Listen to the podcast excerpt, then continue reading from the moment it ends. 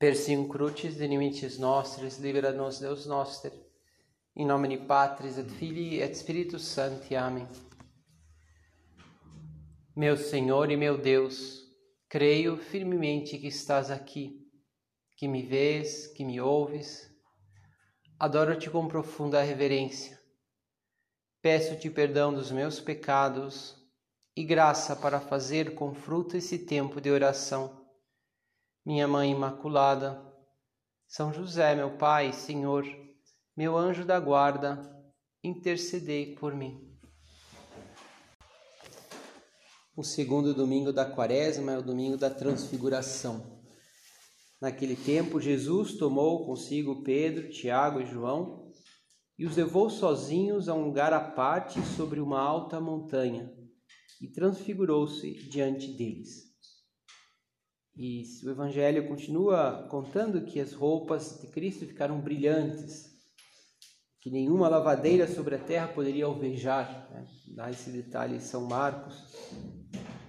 E nessa transfiguração aparece junto a Cristo Elias, representando os profetas, e Moisés, a lei. Sabemos que era a lei e os profetas é, é a mesma coisa que as sagradas escrituras, né? Toda todas as Sagradas Escrituras. Toda a Sagrada Escritura atestando que, que Cristo está no centro da revelação de Deus. Né? Está ali. Né? E, e, Elias e Moisés falavam com Cristo sobre, sobre o seu caminho na cruz. Sobre esse caminho, estavam confirmando que Cristo é, ia fazer. A intenção de Jesus naquela transfiguração, e também conosco, era clara era mostrar um pouquinho da sua glória, revelar-lhes um pouquinho dessa, desse, dessa sua origem sobrenatural, né? que, um pouquinho de que, de que é Deus e que, de que, digamos, a sua missão pertence ao céu. E escolheu apenas três, Pedro, Tiago e João, porque nem todos poderiam aguentar nem todos poderiam receber essa luz. Poderiam talvez entender, ainda que Pedro, Tiago e João só podem entender um pouquinho daquilo, porque é algo tão acima, né? tão vai muito além da sua das suas capacidades, das nossas capacidades. E foram os mesmos que acompanharam Jesus Cristo no Horto das Oliveiras, né? para que e também eles estivessem preparados quando vissem Cristo suar sangue, quando vissem Cristo na sua humanidade. É, talvez nessa parte, é, vamos dizer, 100% humana, né? que, é, que sofre, que chora, que às vezes parece, parece que está muito longe da divindade. No fundo, a transfiguração, dizem alguns, alguns teólogos, né, pessoas que comentam e lembram disso, que a transfiguração é uma experiência da oração. A oração que, quando atinge o seu ápice, né, torna-se essa luz. Quando nós entramos em oração, quando nós falamos com Deus, então nós nós como tocamos esta verdade, nessas verdade, essa verdade sobrenatural, profunda. É, conta, como lembrávamos, que nesse momento está Jesus e, e, e, falava com Elias, Elias falava com Jesus, Moisés falava com Jesus, né, e falavam, né, no fundo, sobre o mistério da Páscoa, sobre a ressurreição, que Cristo deveria sofrer e morrer para entrar na glória. Isso, São Lucas diz, né? falavam de sua partida que iria se consumar em Jerusalém. Esses, esses três. E nessa oração, nesse momento, desce uma nuvem que os encobriu com a sua sombra, e da nuvem saiu uma voz: Este é o meu filho amado, escutai o que ele diz. É a oração. A transfiguração é a oração. Mas a oração, e vamos pensar nisso, né? Agora, essa oração que, que nos prepara para a cruz. E a nossa oração que todos os dias nos prepara para enfrentar o dia. Com tudo aquilo também, né, que, que Deus nos faz ver muito mais né, do nosso dia, da nossa vida, e nos faz ver tantas coisas maravilhosas, nos dá tanta luz. A oração conforta, anima.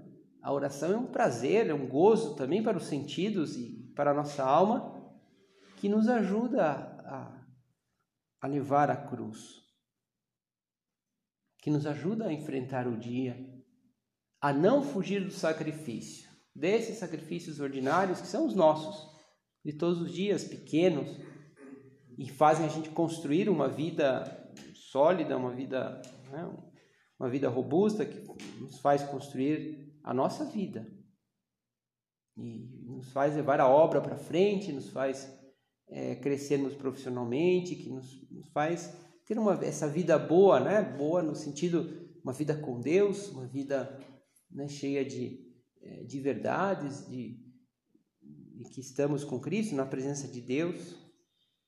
Por isso precisamos da oração. Precisamos dessa força da oração. Isso é um contexto, não é simplesmente, né, diz que a transfiguração foi uma preparação para a oração, para a cruz, não é simplesmente um, um comentário, assim, uma analogia bonita, mas é o próprio contexto, né? faz parte da história mesmo, porque um pouco antes, né, todos os evangelistas, é, eu não sei se está nos todos os evangelhos, né, nos, pelo menos nos sinópticos, mas em São Marcos está com certeza que no, no, nos, versículos anteriores é aquele momento em que, em que Jesus pergunta: Quem é? Quem, quem dizeis que eu sou? E tem aquela belíssima confissão de São Pedro: Tu és o Cristo, o Filho de Deus vivo. E a partir daí, Jesus começa a anunciar a paixão. Em São Marcos é o primeiro anúncio da paixão. Fala, né, Jesus elogia Pedro por aquela confissão, dizendo: É verdade, mas por isso eu tenho que eu tenho que sofrer muito. Eu tenho que você entregue aos nas mãos dos, das autoridades dos judeus e vou, vão me crucificar. E então, então entrarei na minha glória. Jesus fala: então vocês também entrarão na, na minha glória, mas temos que passar pela cruz. Eu devo passar pela cruz. Sabemos também que nesses momentos, um pouquinho depois, Pedro tenta censurar Cristo. Uma, uma das.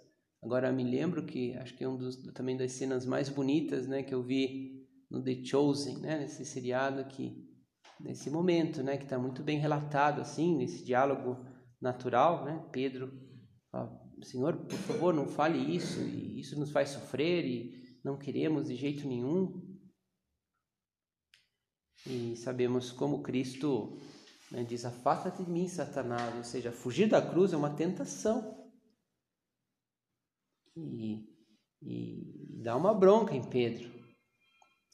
E, e conta, né? O evangelista fala: seis dias depois, Jesus tomou Pedro, Tiago e João, Pedro, esse mesmo que, que ele tinha dito: Afasta de mim, Satanás e levou para uma montanha e se transfigurou diante dele. Ou seja, um pouco antes da Páscoa, é, quando, quando Jesus começa a anunciar que chegou o momento da cruz, a transfiguração. São Tomás de Aquino, ele faz o seguinte comentário: pelo batismo de Jesus foi manifestado o mistério da, da primeira regeneração, o nosso batismo. A transfiguração é o sacramento da segunda regeneração, a nossa própria ressurreição. E aliás, são, são momentos, assim, imagens que, que nos evangelhos aparecem com um grande paralelismo, né? porque Cristo, é, quando batiza, sai do céu uma voz, né? este é o meu filho amado, escutai-o. Quando Cristo é, se transfigura diante lá dos três, também esse é o meu filho amado, escutai-o. Mesma coisa, as mesmas palavras. Desde já participamos né, da ressurreição do Senhor com os sacramentos, agora, agora na terra já participamos né, pelo Espírito Santo, com os sacramentos, com a Eucaristia. Né, e, e estamos participando todo momento. Na nossa oração, nós como que sentimos é, e vivemos essa ressurreição, é, essa vida com Deus no céu, essa vida gloriosa, nós já vivemos, pregustamos. Mas também sabemos que para isso é preciso passar por muitas tribulações para entrarmos no reino de Deus.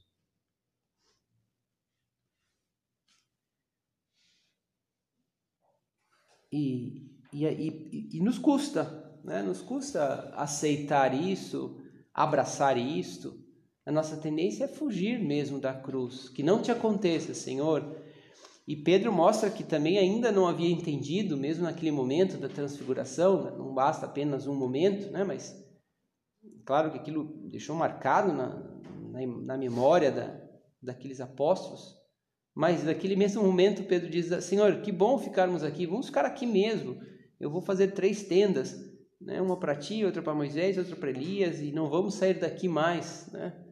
Vamos ficar aqui, mas, mas Jesus fala, bom, mas não é aqui o nosso lugar, né? a gente não veio aqui para ficar no monte, agora você, você está na terra, agora é preciso sofrer, agora é preciso não fugir de, do dever, daquilo que, que que temos que fazer e daquilo que às vezes é difícil, é trevas, é obscuridade.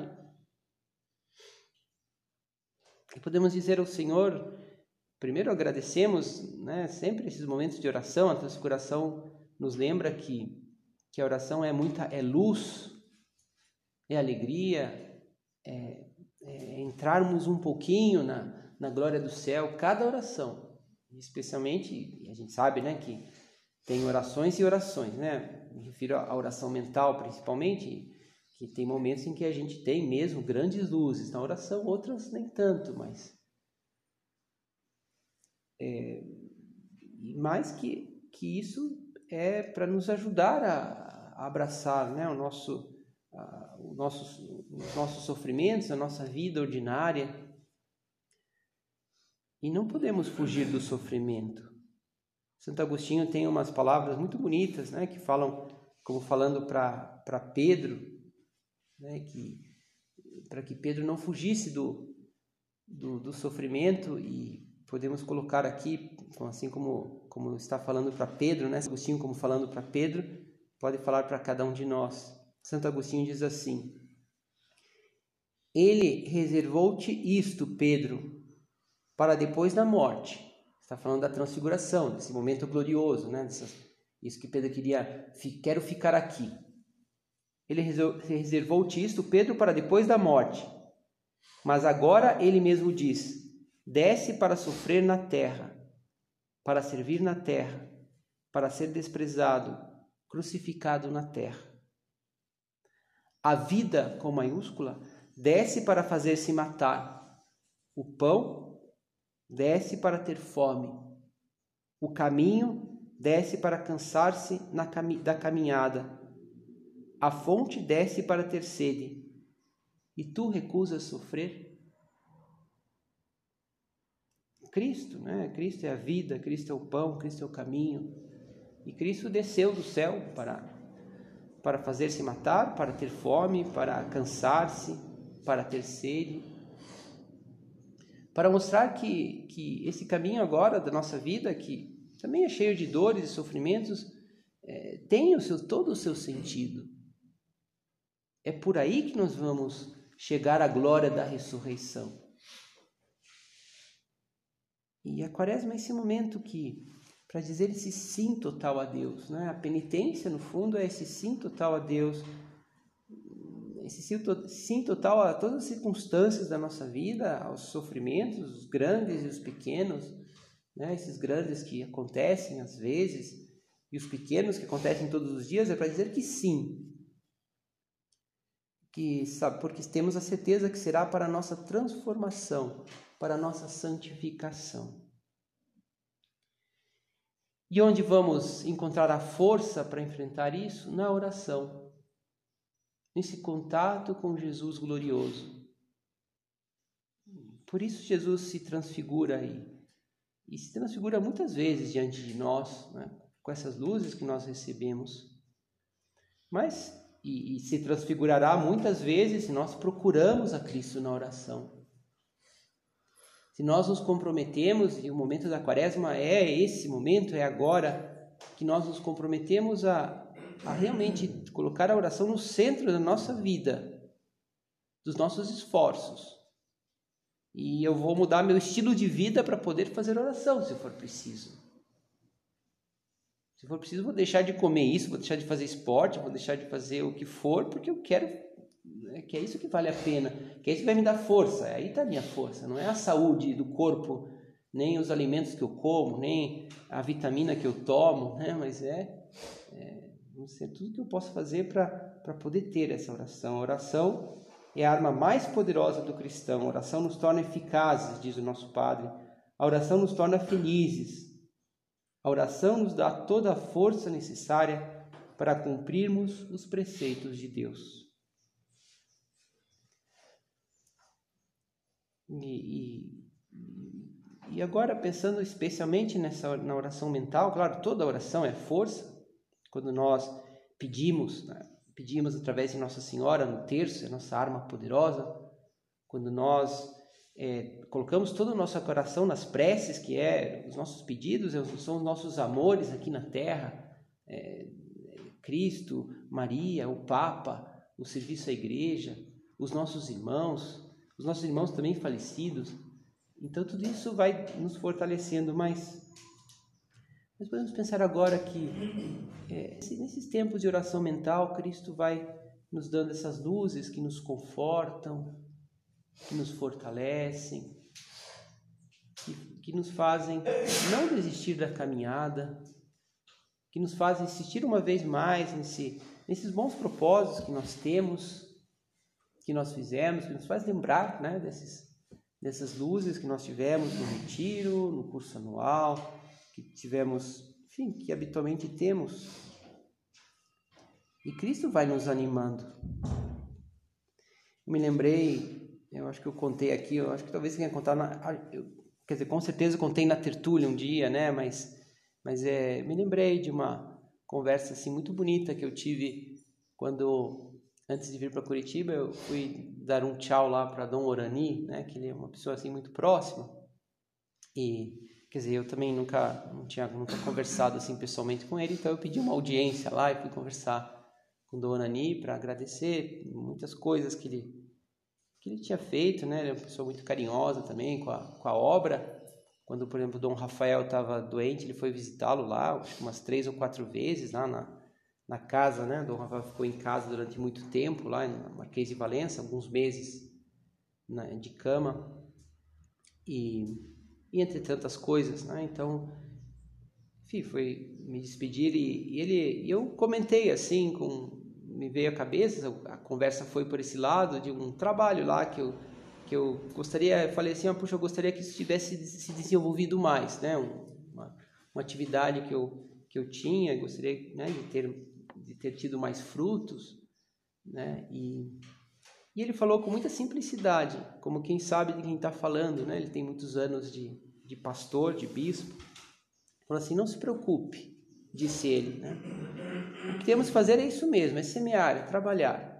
E de vez em quando o Senhor permite que vejamos um pouquinho dos frutos para nos animar, para a gente continuar semeando, mas a maior parte das coisas a gente não vai ver e, e, sempre dá o seu fruto. Depois ele começou a contar alguns episódios da vida dele, que às vezes encontrava pessoas depois de 20 anos, que a pessoa fala, ah, sabe aquilo que o senhor fez, né? Quando o senhor era padre ainda, nossa comunidade, quando era pároco, então aconteceu isso, aconteceu aquilo. E, e junto também contou algumas coisas, né, que, que também fez e que não, não deram certo, que depois foi também, em caso de bispo, é, é, um problema também, né? Que ele fez, depois foi desfeito pelo outro, né? Pelo, e Então, fala assim, ó, mas continua olhando, mas eu achei bonito, ele falou, mas às vezes Deus nos faz ver algumas coisas para nos animar. E é verdade, né? Quantas luzes, né? Quanto gozo, quanta alegria da oração que, que nos animam. E foi isso que Cristo fez lá com aqueles três. Já na, como preparação para a cruz. Então que procuremos ao Senhor, que procuremos fazer bem a nossa oração e e que, que vão nos animando e também vão nos fortalecendo. Talvez Pedro, Tiago e João eles foram fortalecidos por Cristo, né? Porque ah, eles iam enfrentar um pouquinho mais de perto ali a, a cruz. Eles eram a cabeça, né? Dos, dos apóstolos. Pedro era a cabeça. Tiago e João, quem Jesus talvez contava um pouco mais e, e queria ali fortalecer aqueles homens, porque porque é verdade, todos nós passamos por trevas, por dor, por sofrimento, por solidão. Quantas vezes no apostolado, e quando nós fazemos apostolado e queremos aproximar as pessoas de Deus, nós nos sentimos sozinhos. Né? Especialmente nos ambientes profissionais, né? puxa, só eu aqui, né? Eu parece que eu sou estranho. A gente pode ter essa sensação, né? Dependendo das circunstâncias e das conversas que as pessoas tenham e, e, e que e, uma pessoa está fortalecida porque quando diz não mas eu, eu sei porque eu vi eu sei que é verdade eu sei que o Senhor me ama eu sei que Ele me espera no céu eu sei eu vi é a memória. Naquele momento nós não vemos nada e quantas vezes nós vemos um mundo que que pare... onde parece que Deus não existe. Mas, mas depois na oração nós, nós vemos um mundo real, né? um mundo que é que saiu das mãos de Deus, que para Deus vai voltar. E que nós, pela sua graça, pelo seu amor, pelo seu carinho, nós estamos neste nesta batalha maravilhosa de eh, essa batalha de amor, né, de fazer com que o mundo volte para Deus. E, e por isso, e daí vem esse fortalecimento. Tem umas palavras aqui muito bonitas do Papa Bento XVI, que ele falava sobre, falando sobre a transfiguração, ele, ele falava disso, né? Que uma oração, ele, a transfiguração é, um, é uma experiência da oração, dessa oração que vai nos fortalecendo. E fala da oração assim: em geral, trata-se de experiências breves, que por vezes Deus concede, de maneira especial em vista de árduas provações. Né? Está falando dessas luzes claras da oração. Porém, a ninguém é dado viver no Tabor enquanto estiver na terra. Embora Pedro quisesse, né? Vamos ficar aqui. Com efeito, a existência humana é um caminho que não faltam momentos de obscuridade e até de total escuridão. Enquanto estamos aqui embaixo, o nosso relacionamento com Deus realiza-se mais na escuta do que na visão. E a própria contemplação tem lugar, por assim dizer, de olhos fechados, graças à luz interior acesa em nós pela palavra de Deus.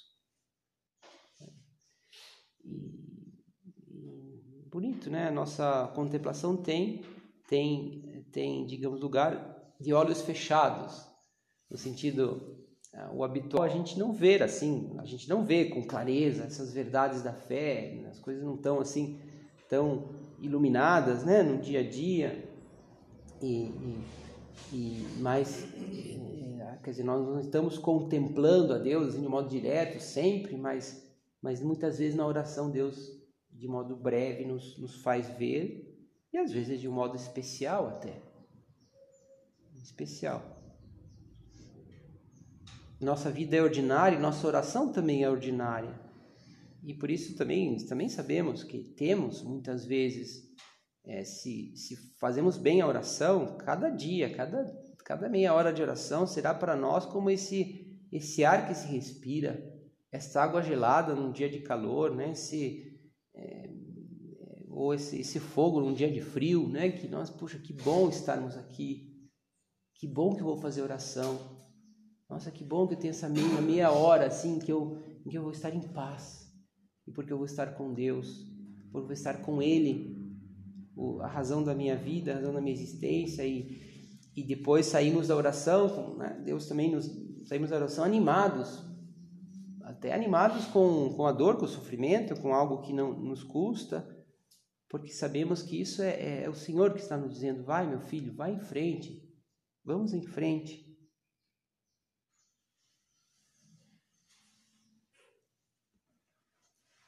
Eu li ontem mesmo, né, uma, uma memória de Joaquim Navarro Valls, que falava que, que era um dia muito difícil, ele estava contando lá uma série de episódios que estavam conversando, que, enfim, coisas que não tinham dado certo, preocupações. E conta que o Papa, como diz, como sempre, não é que naquele dia fosse especial, ele depois do jantar ele ia para ia antes e depois, né? Ia para a capela. E ficava um longo tempo de oração de joelhos. E eles ele ia junto com, com quem estava jantando, em geral eram os colaboradores dele, assim, mais próximos, e, e ele estava junto, né?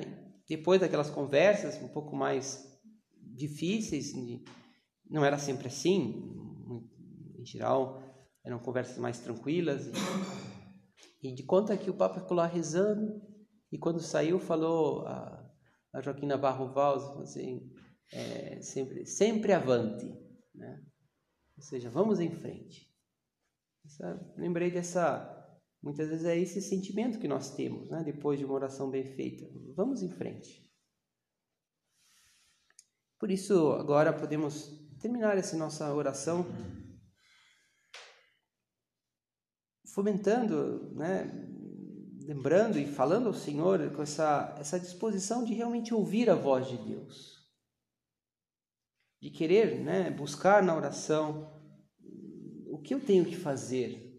E vamos buscar, às vezes nem sempre o que, o que temos que fazer, mas sobretudo vamos buscar esse ânimo, porque sabemos, né, o que temos que fazer é o, é o que está lá no nosso horário, no nosso, nos nossos deveres, são os dias iguais. E vamos em frente, na base de oração.